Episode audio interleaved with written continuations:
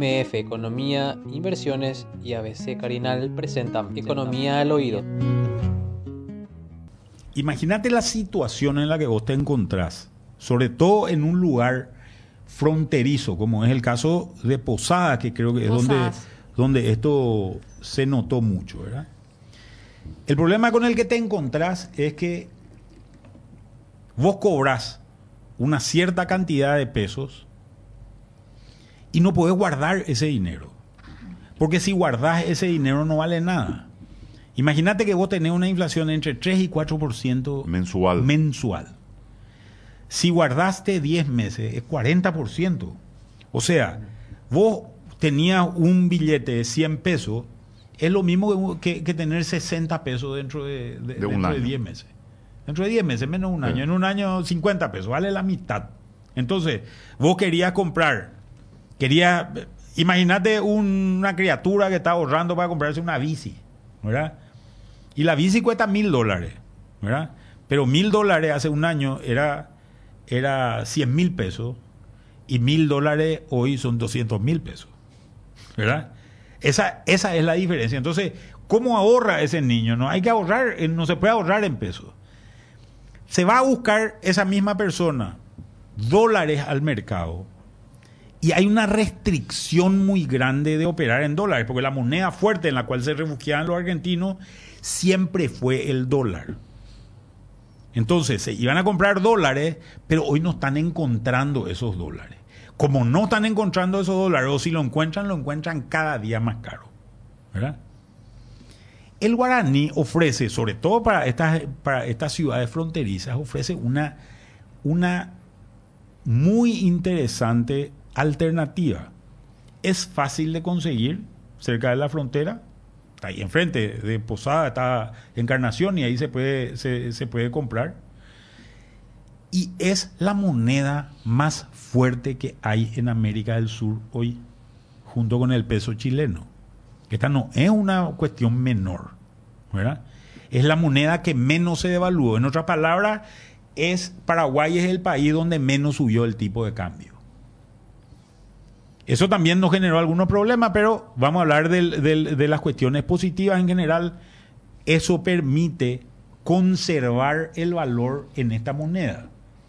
Entonces, vuelvo a repetir, ese niño que tiene que meterle a su chanchito eh, eh, billete y moneda, en vez de meterle pesos, le conviene más meterle a su chanchito guaraníes, porque al final del día e, esos guaraníes van a, van a van a valer más. No creo que sea un problema para Paraguay, ¿verdad? Por el volumen que se pueda manejar, o sí es un volumen importante, Manuel. ¿Hay, algún tipo de seguimiento de eso? Mira, no, yo, yo no creo que haya un tipo, un, tipo de seguimiento, pero nosotros tenemos una serie de billetes y monedas por el público, lo que se llama el M0, que es lo que controla, digamos, el Banco Central. Y vos al sacar, al sacar billete y guardar de esto, lo que hace es se te achica el volumen del M0, de la cantidad de billetes y monedas en poder del público, en Paraguay. Y eso está positivo en este momento. ¿Por qué es positivo en este momento? Porque se nos está disparando la inflación. Y una de las cosas que está haciendo el Banco Central para, para que la, la, inflación no se dispare es subir la tasa de interés. La tasa de política monetaria. La tasa de política monetaria, nosotros esperábamos que suba solamente 0,50 por reunión, pero está subiendo más que eso en un proceso de lo que ellos le llaman la normalización de, la, de, la, política monetaria. Entonces, esa normalización de la política monetaria está orientada a restringir la cantidad de dinero. Ya hablábamos en algún momento dado que seguramente esto no va a tener mucho impacto porque gran parte de la inflación es una inflación de, de oferta, es decir, son productos que al final del día eh, no vamos a tener en el... Me putearon ya porque digo mucho al final del día. Como muletilla. es rara por lo menos mi muletilla. no es ese. Eh, vamos a decir. Mira que nadie se está dando cuenta de que vos dijiste. No, se estaban dando cuenta y ya me putearon, por eso te digo, ¿verdad? este, entonces, la situación es que al final estas demandas extraordinarias que podamos tener de guaraníes desde la Argentina para sostener ellos su, su capacidad de pago, puede achicar la cantidad de dinero y al achicar la cantidad de dinero sirve también para luchar contra nuestra propia inflación. Ayuda a la, a la, a la guerra que estamos desatando contra la inflación. Tampoco es una, o sea, una presión así exagerada. O sea, si estamos hablando en la Argentina de un 3 a 4% mensual acá, va a terminar por encima del 6%, dice el Banco Central, ¿verdad? Y, y seguramente va a terminar por encima del 6%. Y una de las cosas que termina ocurriendo acá es que en realidad la política monetaria es bastante inefectiva en esto, ¿verdad? ¿Y por qué es bastante inefectiva? Es bastante inefectiva porque en realidad nosotros estamos importando inflación del resto del mundo. Ya lo hablamos en un, eh, eh, en un programa anterior. Tenemos incrementos de precios de alimentos, tenemos incrementos de alimentos de, de alimentos, perdón, de productos industriales terminados no hay chips, no hay electrónica, entonces cuesta más caro hacer todo lo que tiene un chip o, necesita semiconductores como son automóviles, electrónica, eh, teléfonos celulares, electrodomésticos, etcétera. Tenemos incremento también en todos los fletes en el mundo. Y más acá porque tenemos nuestro río bajo todavía, a pesar de que está empezando a subir pero la está empezando a bajar, sí que estoy viendo en los últimos días. Así que subió fuerte y después vuelve a bajar lento. Bueno, pero ahora que llovió en el Chaco, va, eso va a cargar algo. Tendría que cargar algo, por más que la lluvia grande se tiene que dar en el pantanal. Pero la situación es, es una situación de inflación que, estamos, que está siendo importada y esa inflación que está siendo importada es una inflación que obviamente va a tener su su, su impacto, y ya está de hecho teniendo su impacto local y nos va, no, nos va a afectar y, nos está afectando. Pero lo que cuando, cuando yo hablaba de la normalización de la política monetaria, lo que el Banco Central quiere es recuperar su capacidad de fuego. Cuando vos tenés tu tasa a 0,75, ¿qué política monetaria es lo que puede hacer? No puede bajar mucho más, ya no tenés dónde irte. Entonces, si yo subo la, la, la tasa de política monetaria, después puedo en algún momento dado bajar si es que tengo algún problema que se me, se me desarrolla en algún ámbito de la economía. En ese sentido, nomás el 21 de octubre, el Comité de Política Monetaria decidió por unanimidad incrementar la tasa de interés de la política monetaria en 125 puntos básicos, de 1.5 a 2.75 anual. Y eso que dice Manuel, ¿verdad? En el proceso de normalización de, de su política y de la flexibilidad, flexibilización que puede llegar a tener en un momento dado cuando lo necesite. ¿Sabe que hay una cosa que no creo? ¿Qué? Que sea por unanimidad. No, ese es así, como ese, todo, el tiempo. es el discurso para, para afuera. Lo de unanimidad, mm, no creo, ¿ite? ¿No? No creo. ¿Por qué, Manuel? Y porque le conozco. y no pueden estar de acuerdo todos en este tema. Por mayoría, en todo caso, ¿verdad? Ponele. El, el Banco Central del Paraguay tiene una posición muy ortodoxa con relación a esto. En realidad, uno de los modelos del Banco Central del Paraguay, y esto es fácil de, comprobarlo, hablando casi con cualquier economista del Banco Central, vas a ver que el modelo que ellos usan para medir la inflación es un, es, un modelo de brecha de producto. Y este modelo de brecha de producto es un modelo donde dicen, cuando se va acercando el producto real al producto potencial, entonces hay que tener una política monetaria neutral, ¿verdad? Que no sea ni expansiva ni que no sea contractiva, ¿verdad? Y ellos lo que están diciendo es, se está achicando ya esa brecha. Si vos mirás los números que, se publican normalmente de IMAEP y los números de... El estimador cifras. del estimador de cifras de negocio y lo que es el histórico suponiendo más o menos el número está en alrededor de 4%, la brecha, eh, eh, el, producto potencial, entonces se está, se está achicando la brecha. Mi discusión en este caso sería, este efecto de la pandemia estuvo sobre el sector de servicios. No fue el resto de la economía, tuvo algunos impactos, el sector industrial tuvo un impacto, perdón, el sector de comercio y servicios, en realidad.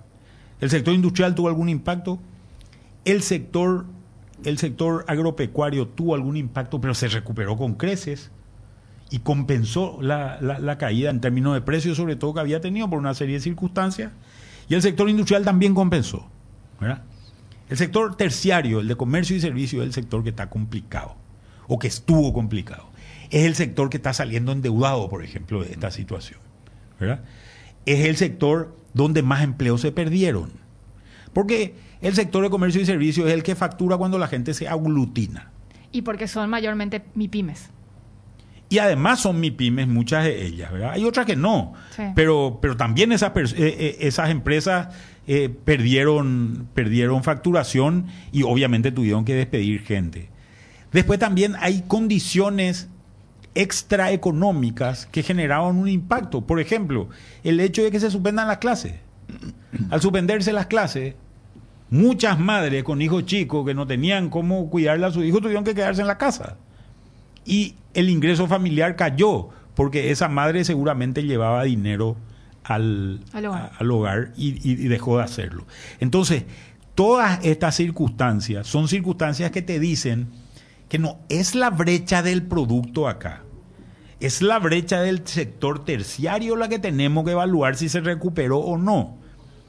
Creo yo, por lo que yo había visto, capaz que se cambiaron los modelos, pero dudo mucho. Lo que yo había visto hace mucho, hace, o hace un tiempo relativamente largo de los modelos del Banco Central, era, la- era una brecha, se hablaba de una brecha del Producto General, ¿verdad? de todo el Producto Interno Bruto, y no de una brecha del Producto en el sector de servicios, o una brecha por sectores, por segmentos, por llamarlo así.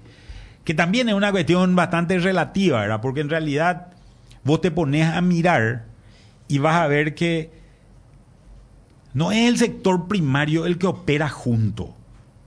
En realidad son cadenas las que operan. Entonces, vos tenés el ganado, después tenés el frigorífico, que es sector industrial, no es sector primario.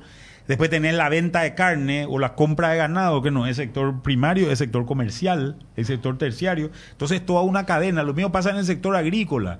Tenés la producción de granos, después tenés la industria procesadora de los granos, tenés la molienda, tenés el aceite, tenés la harina, etcétera, etcétera, en, en- en soja, en maíz, en trigo, en arroz, tenés toda esa cadena y después tenés la venta de estos productos, el transporte, eso, es- eso ya es servicio, ya son otras cosas, ¿verdad? Entonces creo que esa, en esa evaluación, pero bueno, me parece que es una actitud prudente la del Banco Central al final del día. Uy, que dije otra vez al final del día. Eh, estoy, A estoy fin de cuentas. Estás siendo consciente de tu muletilla, eso es bueno. a principio del día, ¿verdad? Eh, Ay, al final del día o, o al comienzo de la noche, puedo decir también, ¿verdad?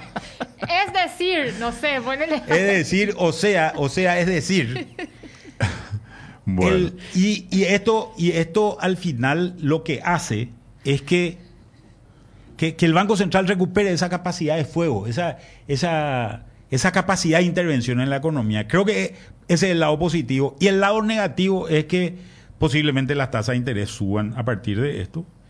Y al subir las tasas de interés a partir de esto, esas deudas que tienen esas, e- esas empresas endeudadas va a ser un poco más complicado. Había un tema que al ras, porque ya habíamos hablado. Voy a decir una cosa antes. Adelante, señor. Prince tiene tapaboca.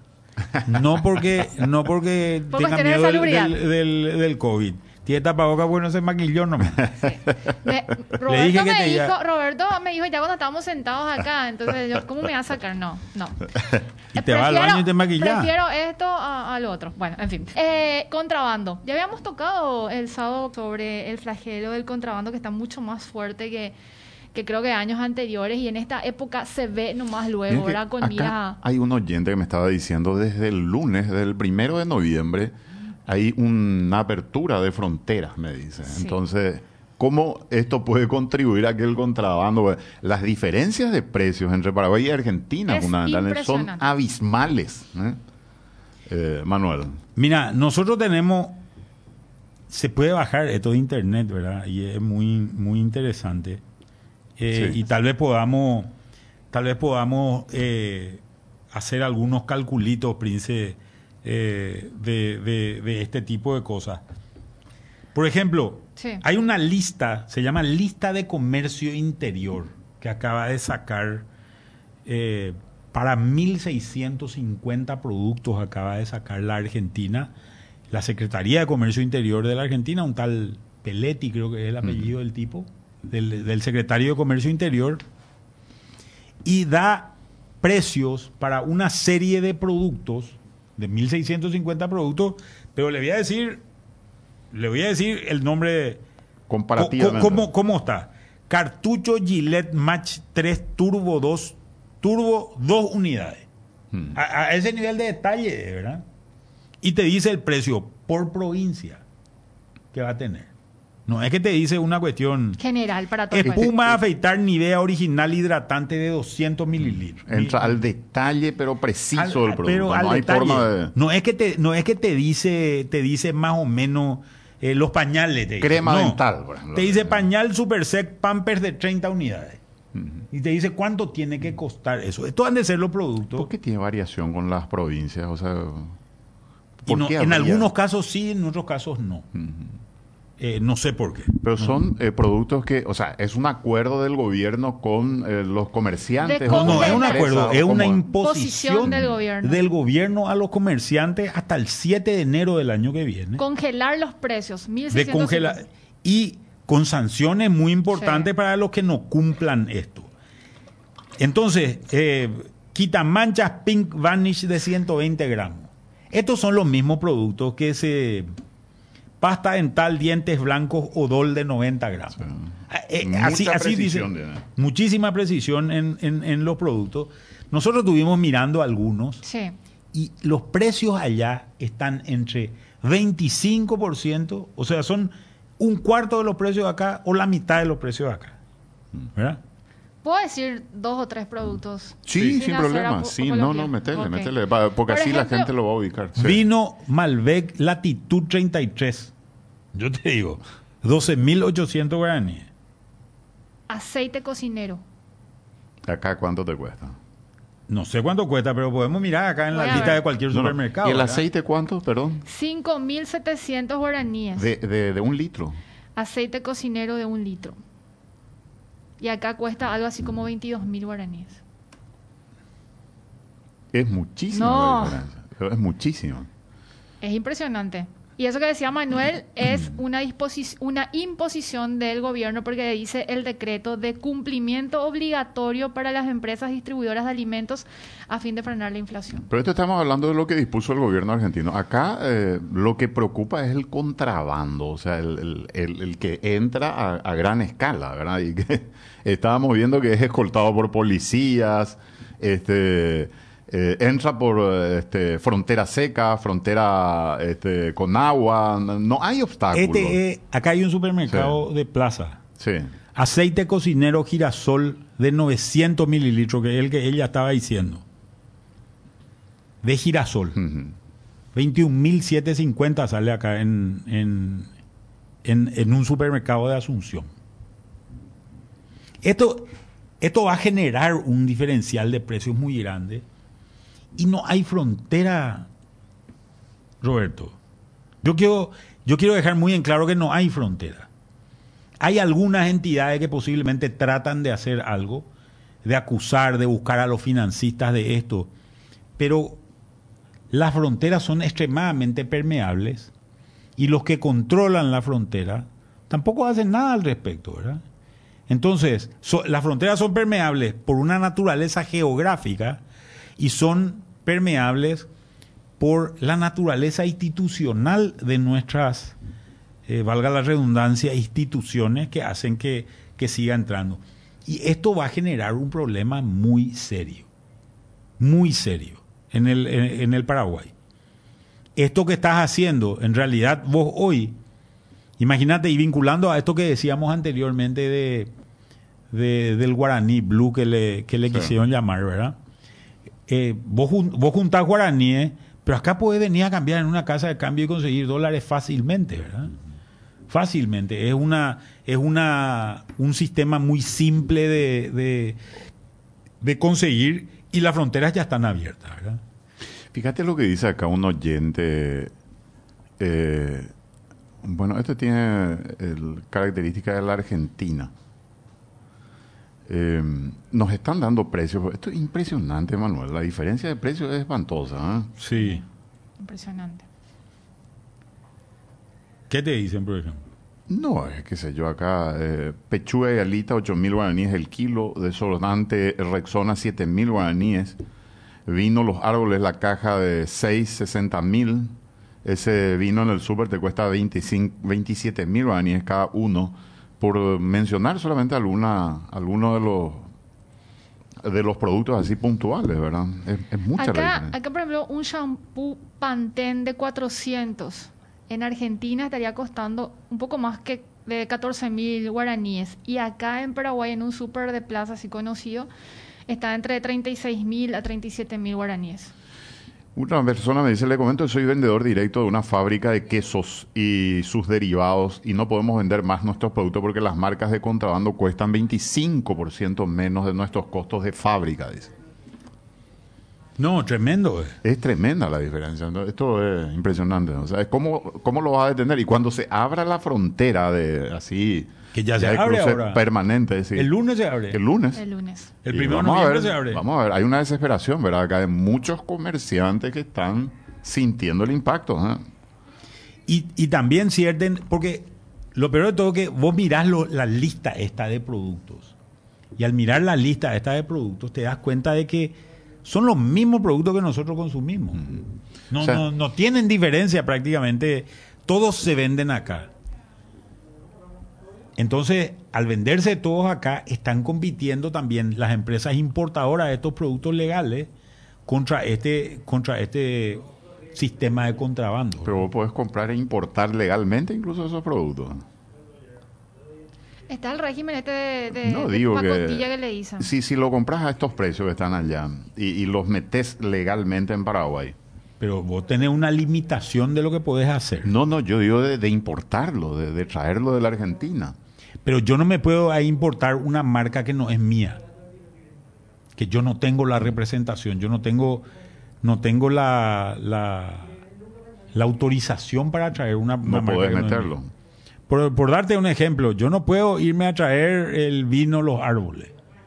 ¿verdad? Porque acá hay un representante, del Representante. vino Los Árboles que me- seguramente me va a demandar por hacer esa, eh, esa importación. Lo que tenés es el cupo que dice... hay un régimen No, de eh, pacotilla. Sí, eh, que es el usuario, vos, Manuel o yo, que podemos ir a comprar, pero es también a la redonda. Que tenemos la frontera acá Sí. cerquísima. ¿eh? Sí. 52% de la población paraguaya vive a menos de 10 kilómetros de la frontera con Argentina. A menos de 10 kilómetros. A menos de 10 kilómetros. O sea- Imagínate, Asunción, acá estamos a menos de 10 kilómetros de la frontera con Argentina. Acá estamos creo que a 3 kilómetros de, la frontera con Argentina, ¿verdad? ¿Por qué esa diferencia de precio con la Argentina? Pregunta un oyente. Y la diferencia de precios, la, la diferencia de precios es porque Argentina tiene un, un proceso con el cual genera una devaluación muy fuerte del, del dólar y eso le genera inflación después. Pero la inflación se retrasa y tarda más la inflación en ir consumiendo la diferencia que se da. Entonces nosotros, para nosotros es barato Argentina y después se va volviendo cada vez menos barato. Pero cuando te congelan un precio, ese precio se queda a un, a un valor a un valor determinado y el dólar sigue subiendo. MF Economía Inversiones. Ideas globales para necesidades locales. Visítanos en www.mf.com.py.